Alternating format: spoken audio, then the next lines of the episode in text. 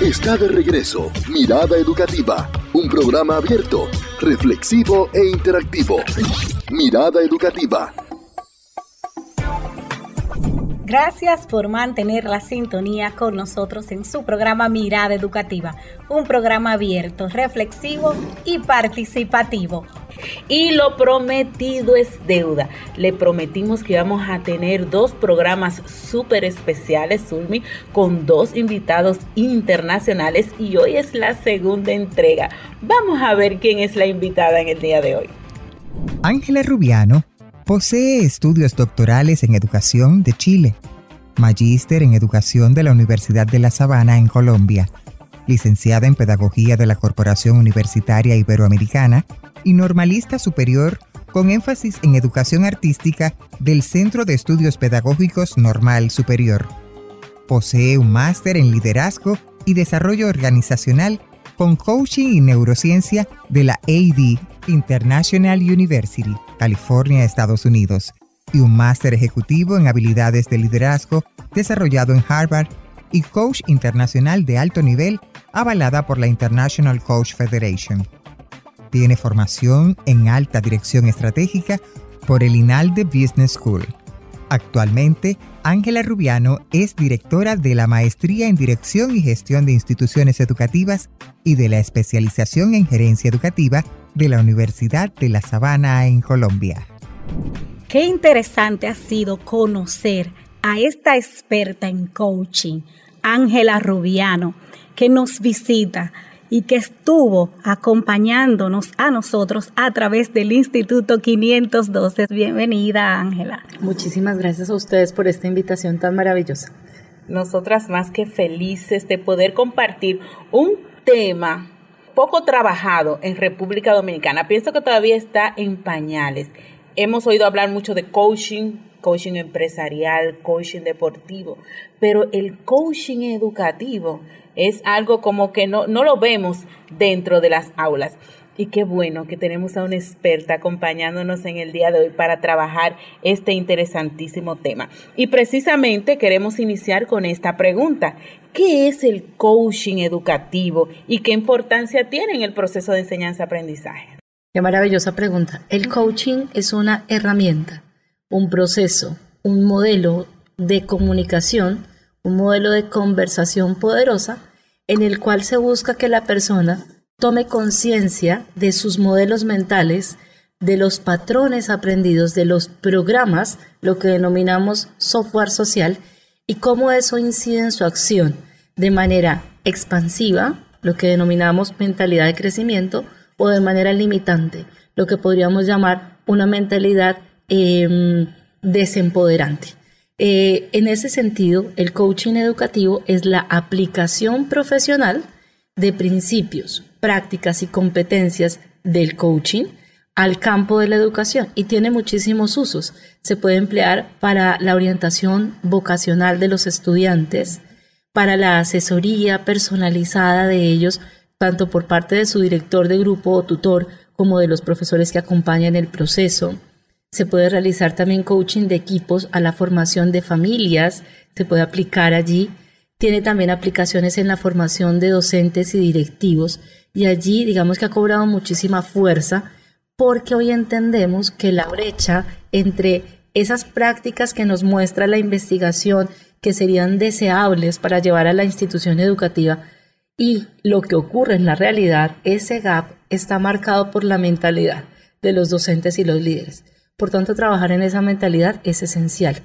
Agradezco mucho la pregunta porque sobre el coaching a veces se han generado algunos mitos. Algunos lo equiparan al pensamiento positivo, lo cual no es cierto. Un coach no es un motivador que te está diciendo, tú sí puedes. No es esa la, la, la forma de actuar de un coach. Realmente un coach lo que hace son preguntas poderosas, prácticas de autoobservación diseñadas para promover el autoconocimiento, la autoobservación y la capacidad de elección. ¿Cómo puedo elegir quién quiero ser si no sé quién soy? Por tanto, lo que hace el coaching es llevarte a ese sentido de introspección a través de prácticas estructuradas y no estructuradas que aplicadas sistemáticamente permiten tomar conciencia de uno mismo y tomar elección sobre lo que quiero hacer con esto. ¿Y cómo influye todo esto, el coaching, en el liderazgo organizacional o en la gestión misma, en la gestión educativa? Uy, es una pregunta muy profunda. Eso me lleva a referirnos un momento a la persona de los líderes, porque cuando hablamos del coaching aplicado a la formación de líderes y docentes, estamos hablando de acompañarlos en la transformación de su nivel de complejidad mental. La complejidad mental es un concepto muy muy interesante de ser explorado y yo creo que vale la pena que le dediquemos un par de minutos a eso. Existen tres niveles de complejidad mental que no se relacionan ni con el nivel educativo ni con la edad.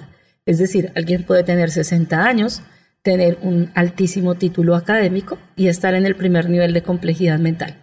El primer nivel de complejidad mental se denomina la mente socializada. Es una mente temerosa del rechazo, de la reprobación de los demás, que busca ansiosamente ser aprobada, que es complaciente. Una de las frases que, digamos, representaría a la mente socializada es ¿y qué dirán? Es dependiente emocionalmente del juicio de los demás. Traslademos ese concepto a la persona de un educador. En la gestión institucional, si un líder tiene mente socializada, va a ser temeroso para tomar decisiones, porque busca la complacencia y el deseo de ser perfecto para todos. Eso va a implicar un gran desgaste emocional y va a ralentizar la gestión institucional. El segundo nivel de complejidad mental es la mente autodirigida. La mente autodirigida, en oposición a la anterior, es autosuficiente. No necesito a nadie, porque yo lo digo y punto. Lo siento mucho si no están de acuerdo, porque es que yo soy el que tiene la labor de dirigir. No es solo porque yo lo digo en un sentido autoritario, sino porque creo que como soy este cargo que estoy ahora ejerciendo, me creo que soy el cargo y acabo de pronto actuando con soberbia. ¿Cuál es el problema en la gestión institucional si un docente o un líder tiene mente autodirigida? Pues que se incrementa la probabilidad de error, porque no escucha en estéreo porque no se sustancia del punto de vista de otros para tomar decisiones, sino que las toma con autosuficiencia. Antes de pasar al último nivel de complejidad mental, les comento que los estudios sobre el liderazgo de los directivos muestran que el 57% de los directivos suele emplear más tiempo la mente socializada en la relación con los equipos. La mente autodirigida, aproximadamente el 42% la emplea prioritariamente y solo un 1% se mantiene conscientemente en el último nivel, que es la mente autotransformable. La mente autotransformable más es preciosa porque nos lleva de regreso a la ética. La mente autotransformable es o se representa a través de un líder que practica la interdependencia, es decir, que es independiente emocionalmente porque sabe que no es dueño de lo que los demás decidan hacer con sus emociones, pero vela por su bienestar porque actúa con benevolencia. Ha disminuido tanto su programación social inconsciente a través de herramientas como el coaching, el mentoring y otras que se emplean para la transformación de la mentalidad del líder, a tal punto que tiene menos programación de mandatos parentales. La idea que tenemos que ser perfectos, que tenemos que poder con todo, que yo no me puedo equivocar, que no puedo fracasar. Y todo esto de supuestos maestros, ¿cómo son los supuestos maestros? Si les doy confianza, se van a aprovechar de mí. Si no hago esto, van a creer que yo no tengo el poder. Si van a creer esto, van a creer que soy débil. Este tipo de construcciones mentales afectan muchísimo a la persona del líder en su gestión. Cuando un líder está en la mente autotransformable, hay más libertad interior de toda esa programación social inconsciente y por tanto en ese espacio de libertad interior emerge el sentido ético, la posibilidad de contemplar más alternativas con más serenidad, una mucho mayor autogestión emocional y la posibilidad de actuar pensando, que eso no lo hacen las otras mentalidades, no solo en su beneficio, mente autodirigida, o en todos los demás, mente autotransformable, sino en un gana-gana. Es decir, entendiendo que sus acciones han de beneficiar a todo el sistema. Eso suena muy bien, pero hacerlo requiere herramientas, coaching y mentoring, por ejemplo. Eso, eso precisamente le quería comentar. ¿Cómo pasar de, de, un nivel a otro? Porque es muy complejo y quizás ya yo estoy en esta zona de confort y así me siento cómoda. ¿Cómo lograrlo? ¿Cómo los directivos pueden lograr que sus docentes o sus docentes, cómo pueden lograr que sus estudiantes pues puedan ir avanzando Uy, es una pregunta muy valiosa. Voy a referirme primero a, la primera parte y luego en la, la de los estudiantes. El coaching como una herramienta que permite la autoobservación, permite tomar conciencia de qué modelos mentales rigen mi acción. Para retar esos modelos mentales, ¿qué es retar un modelo mental? Preguntarme, ¿esto es siempre verdad? ¿Qué consecuencia me ha traído pensar de esta manera? Por ejemplo, si dentro de mi programación social inconsciente está la idea de que no puedo confiar porque siempre me defraudan, creencia que se configuró por una experiencia o algunas experiencias negativas pero la mente las vuelve una generalización. Cuando tomo conciencia de esto en una sesión como directivo, el coach me puede preguntar algo como, ¿qué consecuencia te ha traído pensar de esa manera? Para que la persona empiece a darse cuenta qué efectos ha traído esto. ¿Qué pasaría si no pensaras eso? Específicamente, ¿cuándo llegaste a esa conclusión? Al retar el modelo mental, puedo empezar a hacer algo que se llama la reorientación cognitiva, que es hacer una transformación de esa creencia irracional a una creencia racional. Por eso el coaching es distinto al pensamiento positivo de todo está bien y todo es perfecto. No, en el coaching reconocemos que hay cosas por mejorar y que podemos transformar eso por una mentalidad mucho más racional, justa y generosa hacia nosotros mismos y hacia los demás. Con respecto a los estudiantes, parece una pregunta, pero impresionantemente buena, porque es que inconscientemente nosotros trasladamos la mente socializada a los estudiantes. ¿Cómo? Cuando les decimos, colorea lindo, porque ¿qué van a decir tus papás si ven esto así? Hagan eh, caso, sean juiciosos, porque va a venir el director y ¿qué va a pensar? Que este salón es un desorden. Inconscientemente estamos perpetuando el modelo mental, por eso se llaman patrones transgeneracionales también. Eso también obviamente implica formar a los padres a través del coaching. Y vamos perpetuando la idea de que tengo que hacer algo porque los demás me reconozcan, y no porque realmente me conecte con mi motivación intrínseca o trascendente. El coaching busca que las personas conecten con su motivación intrínseca y trascendente. A los estudiantes, si les seguimos vendiendo la idea de que todo lo tienen que hacer para que los demás los vean bien o los reconozcan o los acepten, como luego les decimos, ten tu propio criterio. Por tanto, usar el coaching es contribuir a algo que se llama la mentalidad de crecimiento en los estudiantes. Interesante. Y nosotros siempre decimos, es que yo soy así. y es una manera de no querer cambiar o romper algún patrón. Y qué bueno que estamos conversando aquí con la doctora Ángela para que nos hable de esas competencias del coaching para aplicarlas en la educación. Y ya vimos una manera de motivar o decirle al estudiante que está condicionado a que alguien lo va a evaluar por eso o no, sino que sea capaz de hacerlo con el margen de error. Entonces, ¿cómo nosotros podemos ir adquiriendo esas competencias de coaching? Qué valioso. La Federación Internacional de Coaching, que es la organización internacional que regula la práctica de los coaches profesionales, propone 10 competencias del líder coach que pueden ser aplicadas por docentes y directivos casi que en su mayoría. Voy a referirme a algunas para responder a tu pregunta. Hay una muy linda que es establecer los cimientos de la relación. Es decir, cuando yo entro en una relación donde no juzgo, donde no intento decirle al otro cómo debe actuar, esa es una característica del coaching. En el coaching, el coach no debe decirle al otro lo que tiene que hacer. Debe generar a partir de preguntas conciencia y motivación para la acción, la que le es posible de acuerdo a su realidad. Establecer las bases de la relación es muy importante. ¿Y cómo uno puede hacer eso? Cuando nos reunimos con los estudiantes en una conversación, podríamos preguntarles algo como, primero, decirles, estás en un lugar de confianza, no estoy aquí para juzgarte, sino para acompañarte. Eso hace que la relación entre distinto. Estar presente es otra de las competencias del coach. ¿Qué es estar presente? Estar presente es estar atento y dispuesto con todos mis sentidos, con todo mi corazón, con toda mi mente, a eso que me está contando el estudiante. Y es que hoy nos cuesta muchísimo escuchar con atención. Por tanto, esa sería una muy buena competencia para aplicar. Y voy a referirme a una tercera de esas 10 que me parece que es central, que es empatizar. Empatizar es muy importante porque es sentir como propio lo que el otro está experimentando. Y siempre me gusta, siempre que tengo la oportunidad, comparto que la empatía es distinta a la simpatía. La simpatía es amabilidad, pero la empatía es realmente acompañarte en eso que estás sintiendo y que estás viviendo.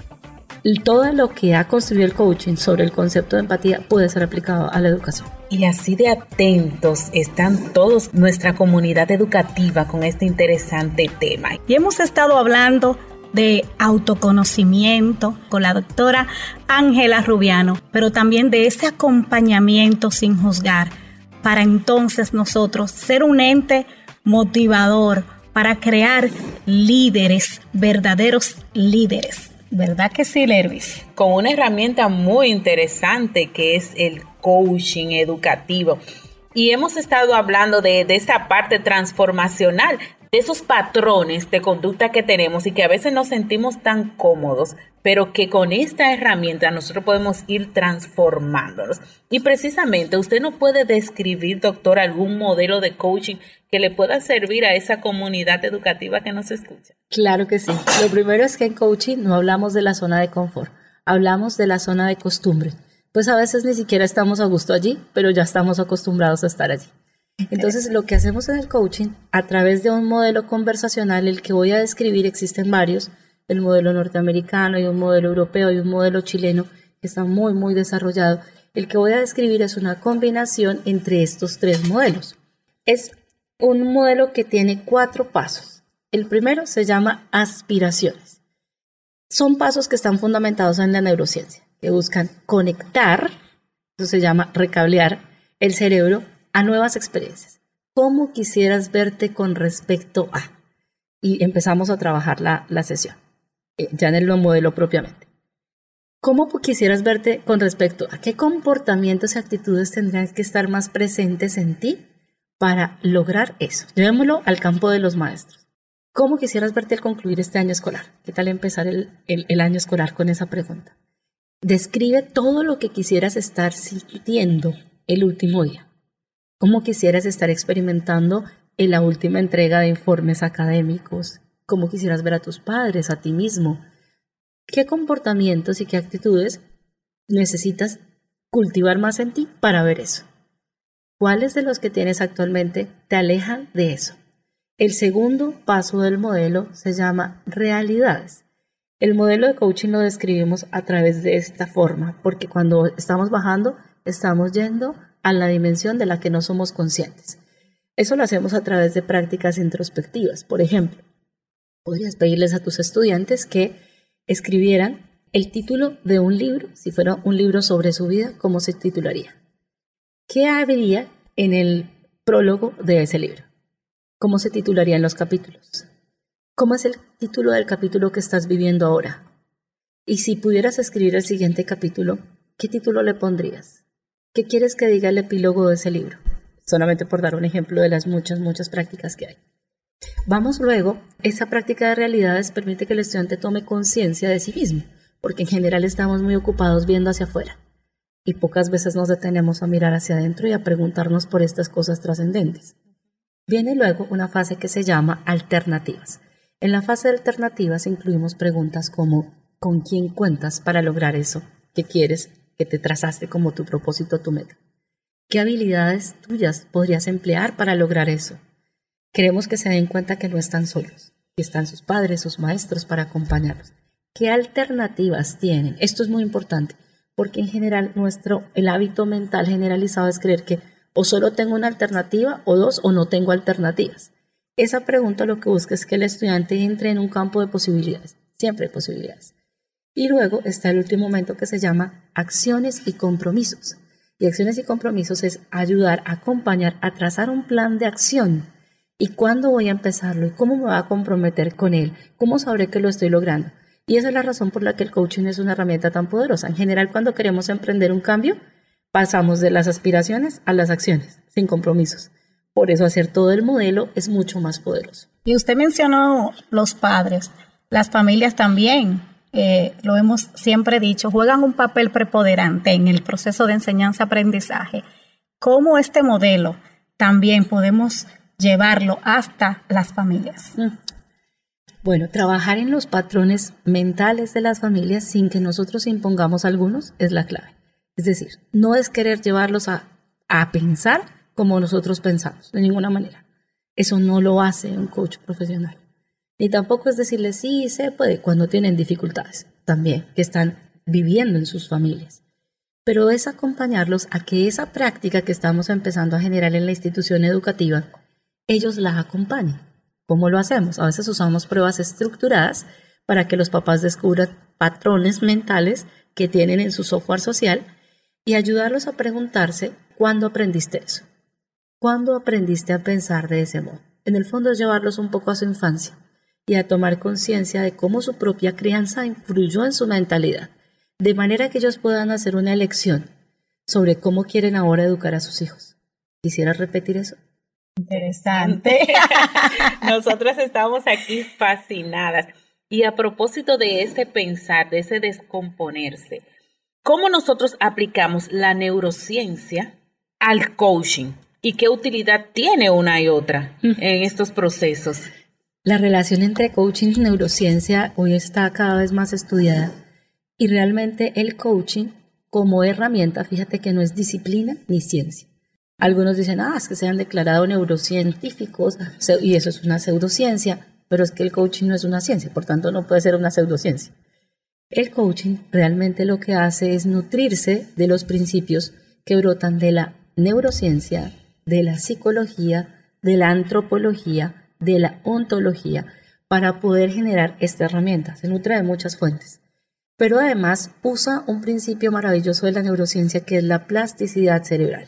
Es decir, podemos construir nuevas conexiones neuronales Podemos abandonar viejas formas de pensar cuando nos damos cuenta que no nos han traído bienestar, que no nos han traído expansión, crecimiento, alegría, oportunidad de servir a otros porque nos encerramos en nosotros mismos. Ese concepto de reorientación cognitiva es la aplicación de ese principio neurocientífico de la plasticidad cerebral a la psicología del comportamiento. Bueno, nosotros estamos aquí estaciados, como dijo Lervis, pero usted vino a una misión muy importante a República Dominicana. Cuéntenos de qué se trata.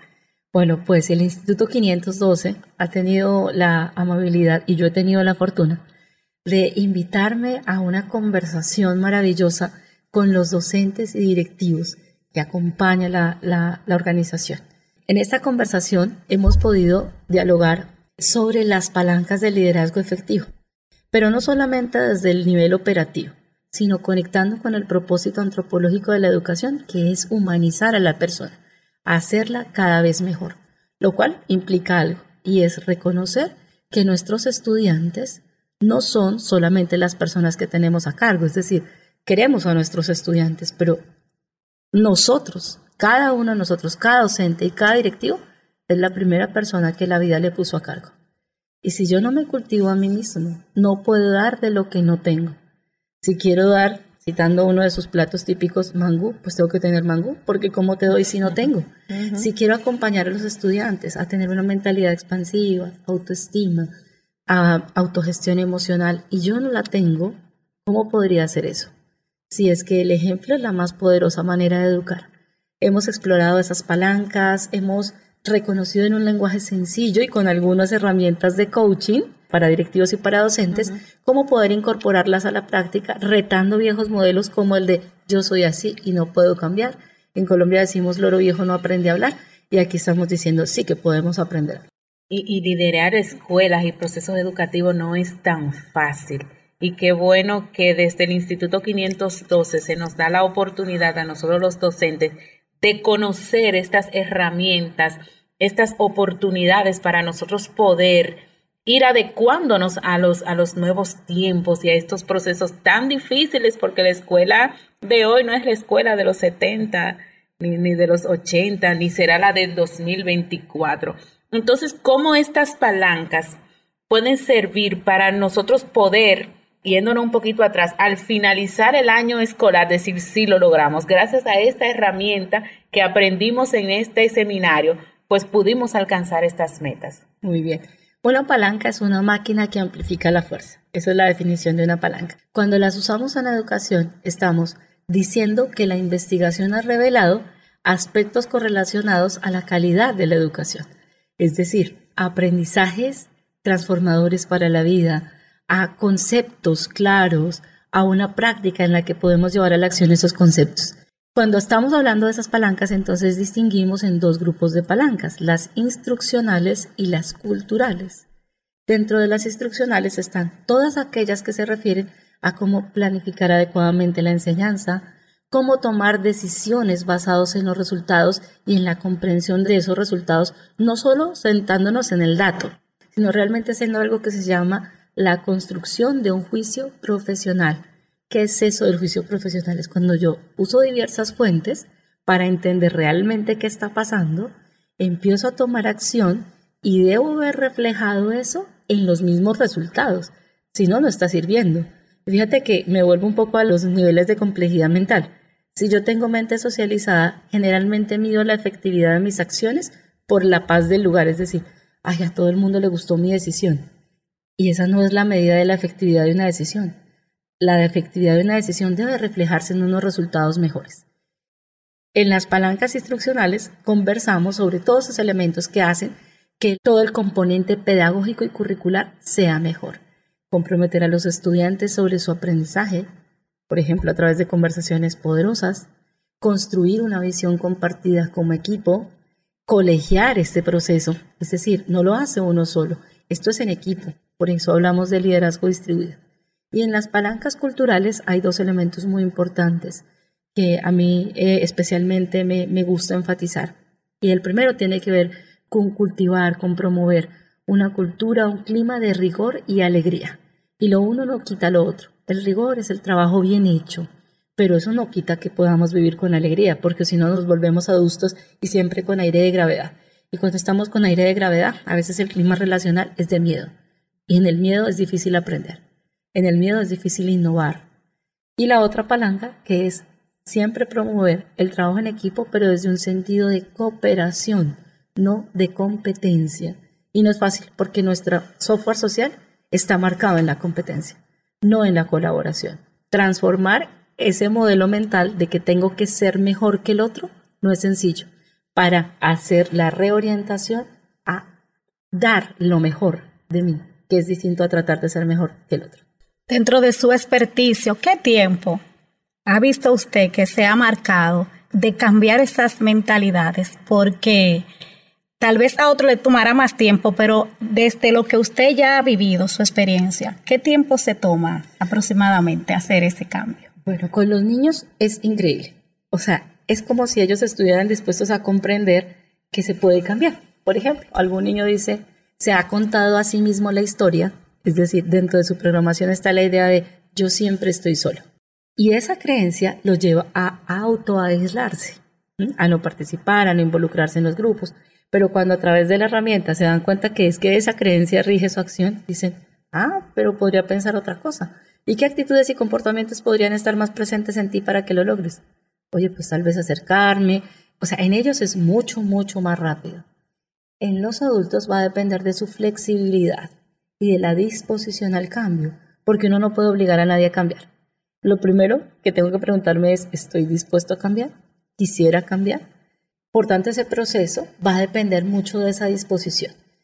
Yo en la experiencia que he tenido haciendo coaching con directivos y con docentes de manera individual o en grupos, he observado que los procesos cuando se hacen sistemáticamente, más o menos en unos dos, tres meses empieza a verse el efecto, pero para sostener ese cambio en el tiempo es necesario acompañar a través de sesiones, digamos, regulares o colectivas o individuales y más o menos implantar ese cambio en nuestra mentalidad, yo diría que siempre toma como un año para no regresar a viejos patrones donde ya estábamos acostumbrados.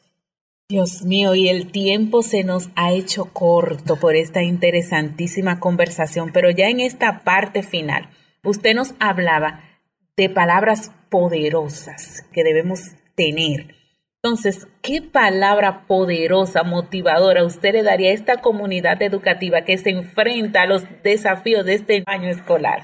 Bueno, a mí me gusta más preguntas poderosas. Las palabras poderosas ayudan muchísimo porque hoy necesitamos un lenguaje mucho más positivo, de esperanza y de oportunidad. Cuando empezamos con el no, pero es que aquí no hay recursos, pero es que aquí los niños no quieren, uno para qué desperdicia tanto esfuerzo, pues sin duda eso está influyendo en nuestra mentalidad. Y hacer una transformación, que sería palabras poderosas, es súper importante. Pero me voy a referir a las preguntas poderosas, que son aún mucho más fuertes porque son metacognitivas. Es decir, generan conciencia sobre la acción e implican un cambio.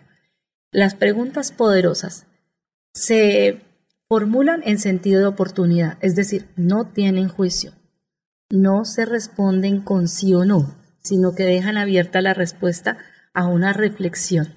Y por otra parte, no se centran en el por qué y en el pasado solamente, sino en el qué podría ser distinto hacia el futuro. Siempre me gusta ilustrar con algún ejemplo y creo que uno de los mejores que he encontrado, debe ser porque soy madre también, es cuando los papás no usan preguntas poderosas. Entonces suelo decir que una pregunta poderosa, no poderosa es, es que a ti te encanta verme enojado en las mañanas, ¿no? Y fíjate que esa tiene el juicio, la anticipación de que mi hijo desea verme enojado, se respondería con sí o no, cosa que además no está tan fácil de responder por parte del hijo, y además no, no lleva al cambio ni a la acción. Les decía justamente a los maestros que cambiar esa pregunta, sustituirla por ¿cómo crees que podríamos tener unas mañanas mejores? ¿Qué crees que podríamos hacer juntos para que podamos estar bien en las mañanas?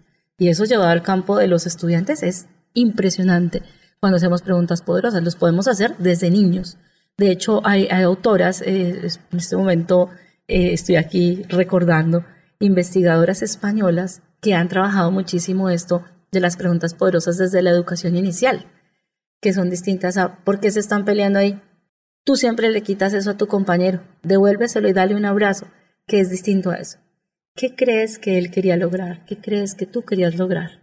¿Qué podríamos hacer distinto si estuviéramos de nuevo en esta situación?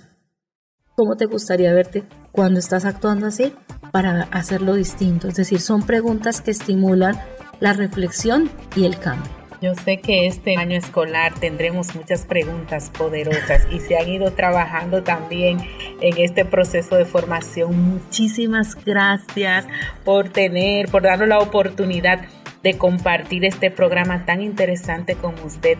Ya es un compromiso cuando vuelva a República Dominicana, pues que visite esta radio educativa. Así es, y como dice el lema, acompáñame a aprender con alegría. Esto fue Mirada Educativa. Hasta la próxima. Somos, somos Mirada Educativa, un programa abierto, reflexivo e interactivo. Mirada Educativa